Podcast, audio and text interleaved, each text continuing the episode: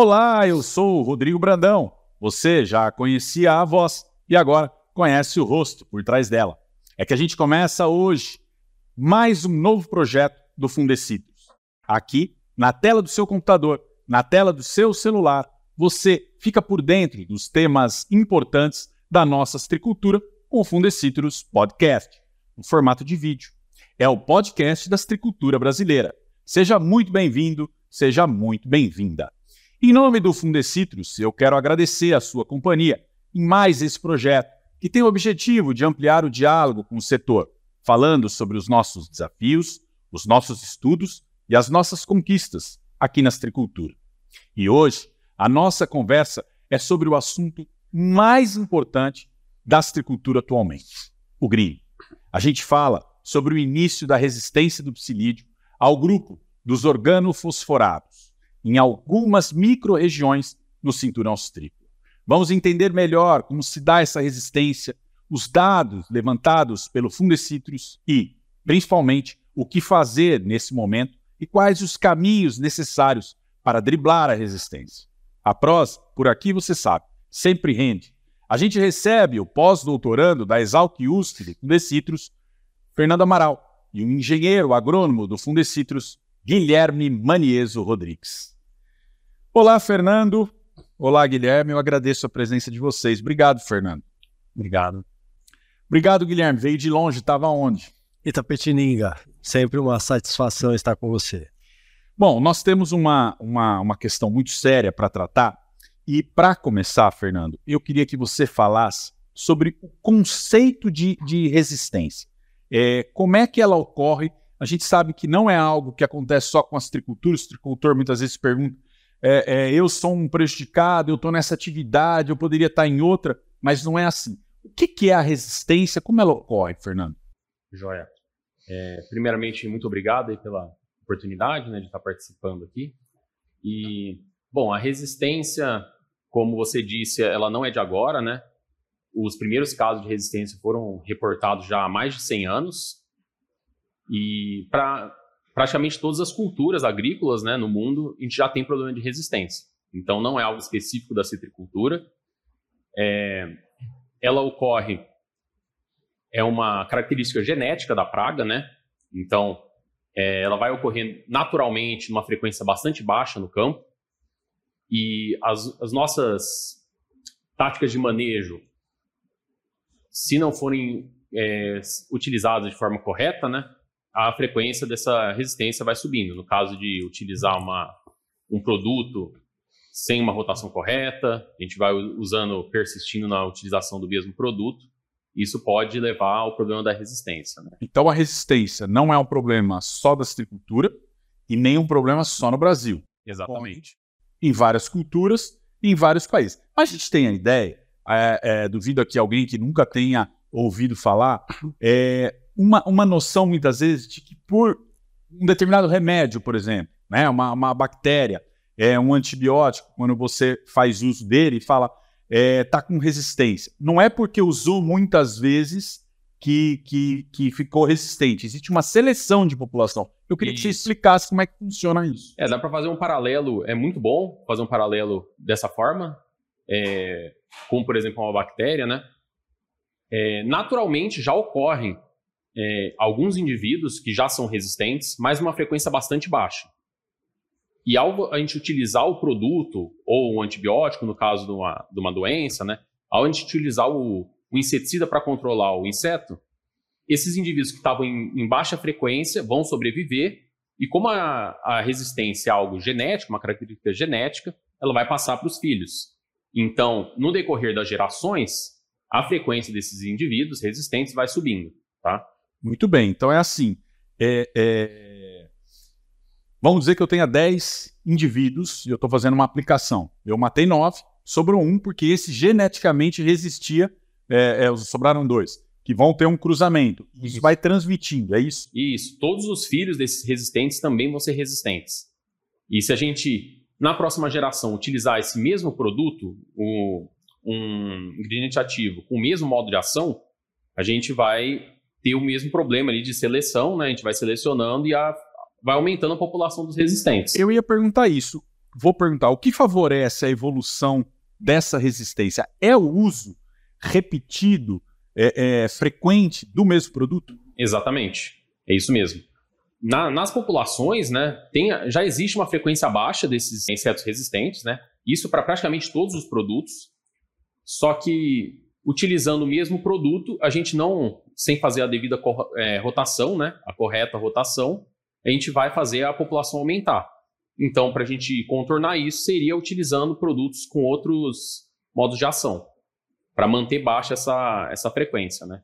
Muito bem. Ô, Fernando, existe um mito aí ao dizer que o psinídeo está mais tolerante em vez de mais resistente? Existe. Tenho ouvido bastante, né? Inclusive, bastante gente me perguntando, né? O... Ah, será que não é tolerância? Será que é resistência? No nosso caso, realmente é resistência. A gente pegou os insetos do campo, trouxe para o laboratório.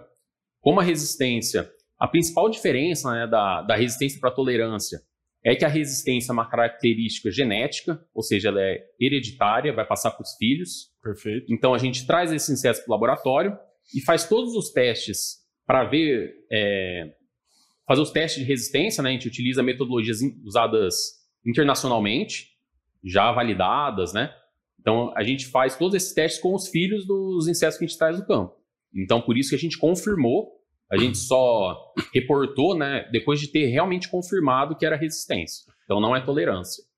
Migrando, seguindo bem nessa, nessa, nessa direção, na esteira aí desse, desse raciocínio, nós tivemos nesse ano o registro é, de resistência a duas moléculas, os piretroides e os neonicotinoides.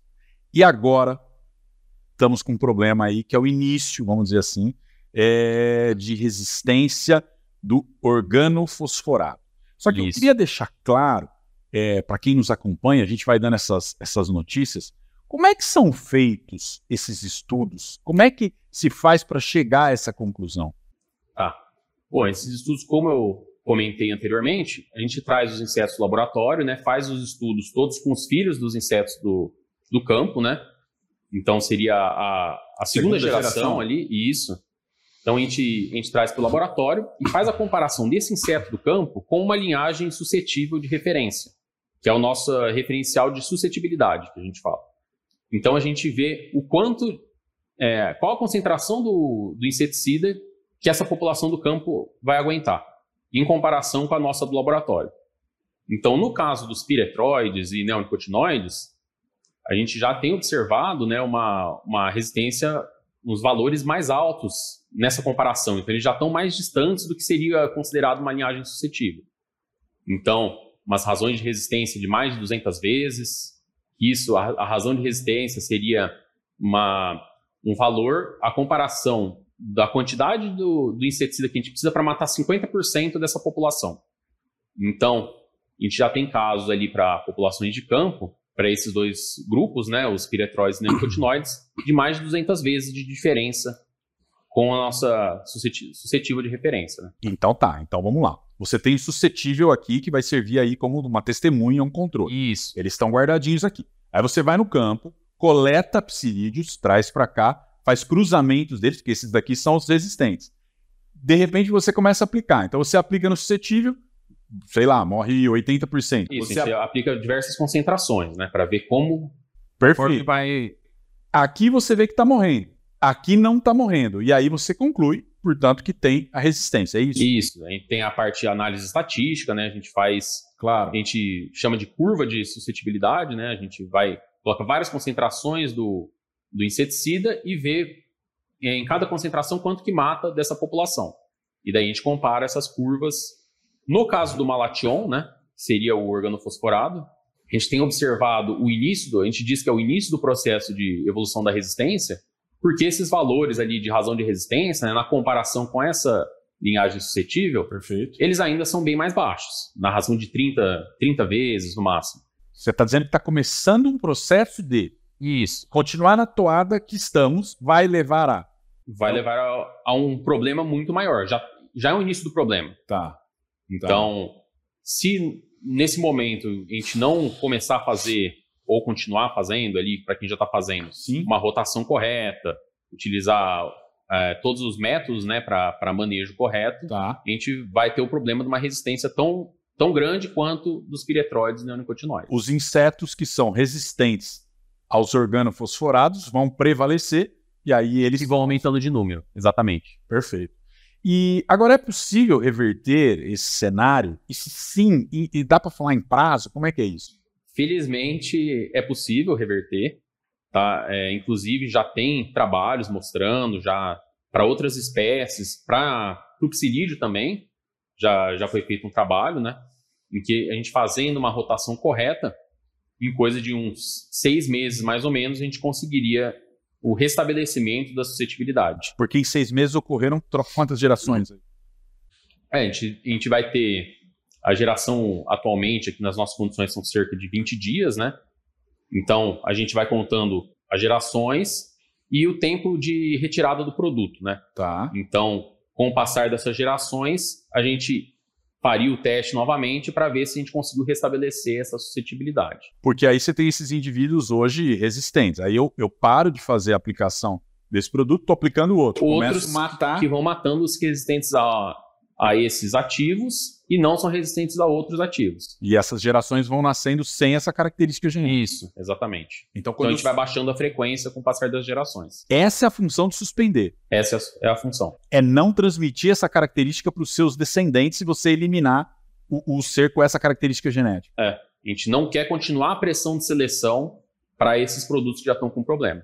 Muito bem, a gente entendeu um pouco aqui como é que funciona então a questão da resistência. Tem uma notícia boa aí. A notícia boa é que fazendo a suspensão, com o tempo, né, conforme as gerações vão se sucedendo, é possível quebrar a resistência para depois voltar a usar esses produtos, claro, fazendo a rotação, porque senão vai acontecer o processo de novo. Perfeito. Guilherme, vamos, vamos trazer você aqui para a conversa, veio de tão longe. Eu queria que você falasse um pouco é, o, o caminho agora no que diz respeito ao manejo do psilídeo. Cada vez mais se faz necessária a adoção daquelas recomendações já amplamente é, divulgadas pelo Fundecides. Como é que tem que ser o manejo do, do psilídeo? Bom, o Fernando já falou bastante claro. É necessário que se faça a rotação de inseticidas e isso principalmente de forma regional. Então, esse problema da resistência, em todos os locais que nós fizemos as coletas, ele se mostrou presente. Não adianta hoje um produtor fazer a coisa certa e o seu vizinho não fazer. Há necessidade de se usar pelo menos três, quatro grupos químicos além desses que estão sendo recomendados a suspensão, e isso de forma conjunta para que realmente a suscetibilidade seja restabelecida regionalmente. Você, inclusive, já mediou um pacto de citricultores. É, eu, eu, eu fui ver, eu estava junto, é, fui fazer a matéria de citricultores vizinhos na região de Santa Cruz do Rio Pardo. E a medida surtiu o efeito que eu vi depois dos resultados de psilídeos é, capturados nas armadilhas.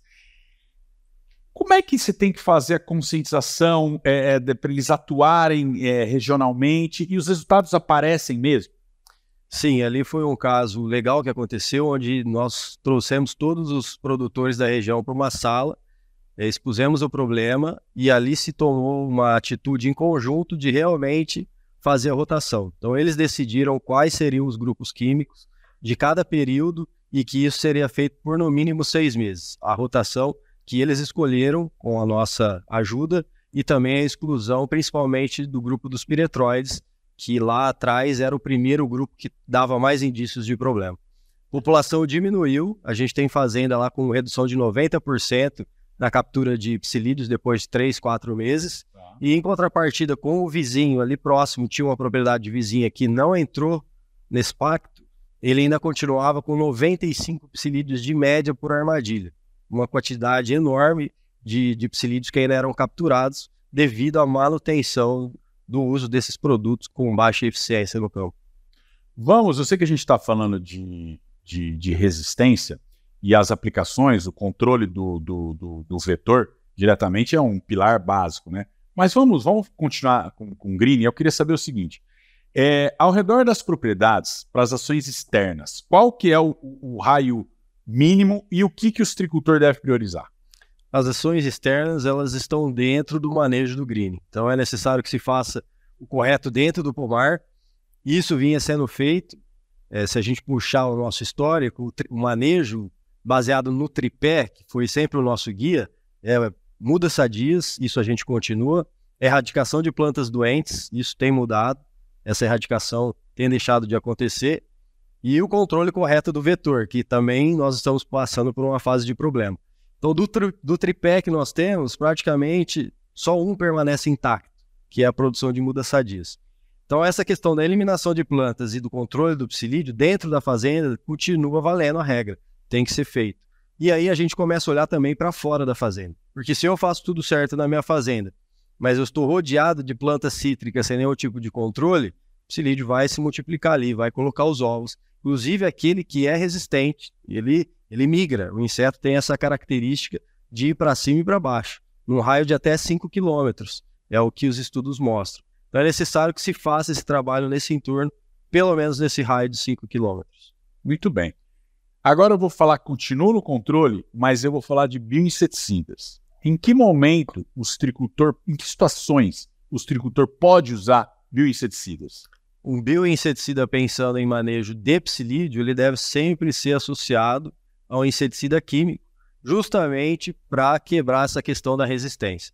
Então, lembrando que um bioinseticida não vai ter problema de resistência. Uma, uma utilização de óleo mineral, que é um controle físico, você vai tampar ali os espiráculos do inseto, você vai controlar o inseto por asfixia, isso não tem problema de resistência. Então, isso deve ser associado ao uso do inseticida. A, ainda não é possível utilizar, por exemplo, um produto biológico sozinho porque nós precisamos de um produto que dê residual no campo. Esses produtos serão muito eficientes no choque. Pegou em cima do psilídeo e vai controlar. Mas ele não vai te dar sete dias de residual ali controlando o inseto. Por isso é necessário a associação deles ainda o inseticida químico, lembrando que a rotação do químico deve continuar também. Perfeitamente. Estava falando de matéria e recentemente a gente estava, inclusive nós três é, estávamos juntos fazendo uma matéria e a gente falou do Caulin. Eu queria voltar nesse tema. O Caulin, Guilherme, se você quiser complementar depois, Fernando, fique à vontade. É, ele é uma boa ferramenta, ele tem sido adotado. É, em, é, é quais as orientações para adoção é, dele? É para pomar jovem, para pomar mais velho? Queria que você falasse um pouco do Caulin. O Caulin é uma excelente ferramenta para compor o manejo do green. Ele não é a solução de todos os nossos problemas, tá. mas ele é mais uma ferramenta que vem para somar. O Caulin, nós temos diversos experimentos já de até quatro anos de ensaio no campo, mostrando que ele reduz de 20% a 50% a população de psilídeo que chega nessa área tratada. Só lembrando, o Caulin é um silicato de alumínio e a planta fica esbranquiçada e boa parte da atração do psilídeo pela planta é visual. Então aquela planta ficou meio que camuflada, o psilídeo tem menos preferência de ir ali. Se eu tenho menos psilídeo chegando na minha planta, consequentemente eu tenho menos greening. Nós medimos isso também.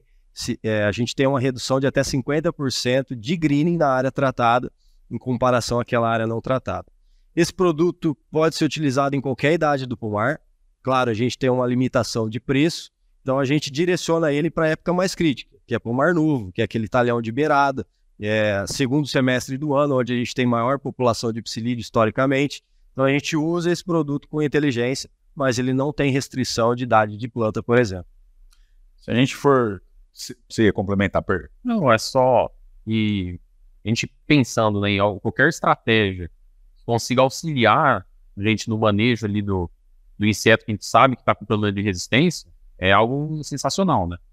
Então, utilizar o Caulin juntamente, né, com uma rotação correta e a gente seguir nesse caminho é o caminho do sucesso ali para a nossa maneira. Era isso que eu ia falar. Acho que se a gente fosse falar numa, numa situação é, ideal, dá para tem que falar em rotação, tem que falar é, no uso do Caulin, dá para inserir os bioinseticidas e o, e, o, e o óleo mineral, é isso? Exato. Juntar estratégias. Exato. Tá. É, Fernando, até já, já caminhando aqui para o encerramento do nosso podcast de hoje, eu queria que você falasse de novo. A gente tem, tem batido nesse ponto, mas da, da importância da rotação e como ela deve ser feita. É, é, muitas vezes sensação, ao menos, de que há dúvida de quando a gente fala em rotação. Então, como é que seria essa, essa combinação e a importância dela? Tá, a rotação ela deve ser feita é, entre grupos químicos, né? Não confundir isso com diferentes é, ativos de um mesmo grupo. Não adianta parar de usar um piretroide com, que tem um nome X pelo piretroide que tem um nome Y. É o piretroide que não pode. Isso. Então a gente tem que retirar o grupo piretroide, o grupo neonicotinoide, usar o, as organofosforados com é, sabedoria ali, né, para numa correta rotação. E a correta rotação seria utilizar também é, grupos que a gente observa alta eficácia no campo, como diamidas, espinosinas, sulfoxaminas, carbamatos, então a gente faz essa rotação juntamente com as outras estratégias, utilizando também é, óleo, óleo mineral, muito interessante, inseticidas ali é, que vão controlar as fases imaturas dos insetos, se for necessário também, que a gente não tem problema de resistência, então é muito bom para fazer alguma mistura ali com esses, esses produtos, né? Muito bem. O Guilherme, recado também para de atenção ao pomar, é, fale para a gente aqui, por favor, atenção aos alertas que o, que o Fundecitrus emite. A partir deles, como é que o tricultor deve agir?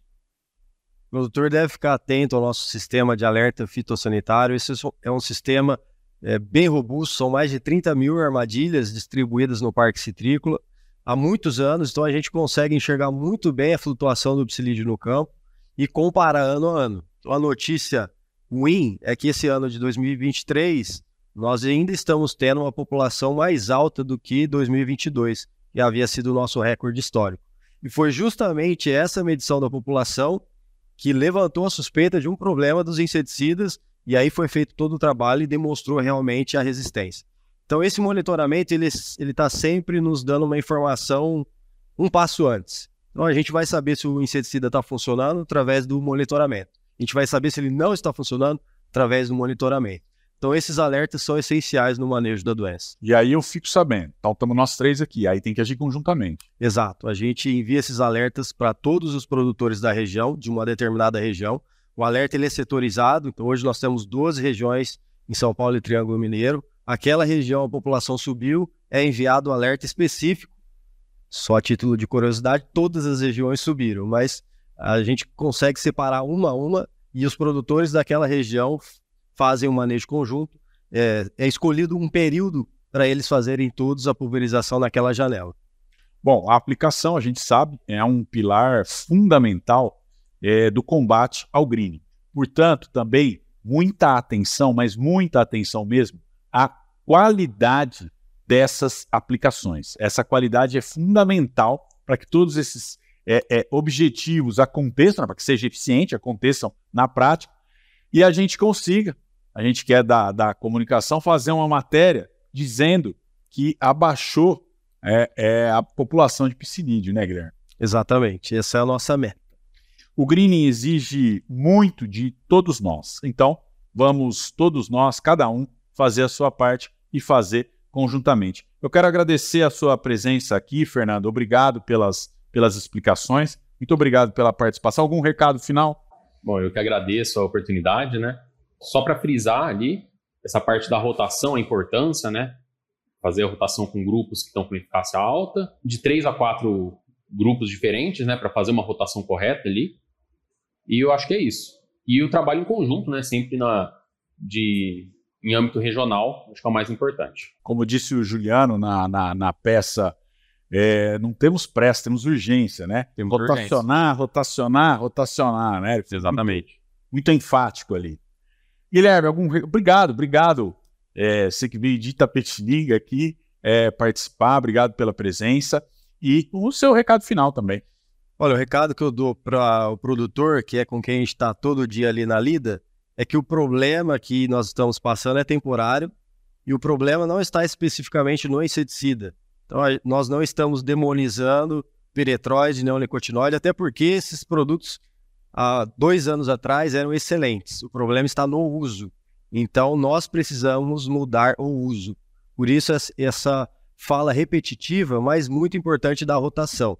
produto pode voltar a ser espetacular, desde que nós mudemos o uso no campo. Não é nada pessoal. Não é nada pessoal. Perfeito. E, e, e, e isso, fazendo a, a, a, suspensão agora, amanhã ele pode voltar para o calendário do citricultor. É, a, essa recomendação nossa é exatamente para que ele volte. A gente sabe o quanto esses, esses grupos são bons, né? São importantes. Exato. A gente quer ter mais ferramentas para trabalhar. Então, se a gente é, é, fazer a rotação agora, a gente mais para frente pode voltar a ter esses produtos tão, tão relevantes para o controle do psinídeo. Mensagem transmitida por todos aqui. É um momento bastante delicado, que exige medidas certeiras, rápidas, estratégicas e conjuntas para reduzir a incidência da doença no nosso parque. Estricultor, a nossa estricultura precisa da sua dedicação, do seu trabalho e do seu empenho em manejar de forma correta, seguindo as orientações do Fundecitos. Hoje a gente fica por aqui, mas a gente volta muito em breve para discutir mais temas da nossa estricultura. Já agradeci ao Fernando, agradeci o Guilherme, obrigado a você pela sua audiência. Então acompanhe o Fundecitrus nas nossas redes sociais para você ficar cada vez mais informado sobre tudo que é de importante na citricultura. Até mais, até a próxima.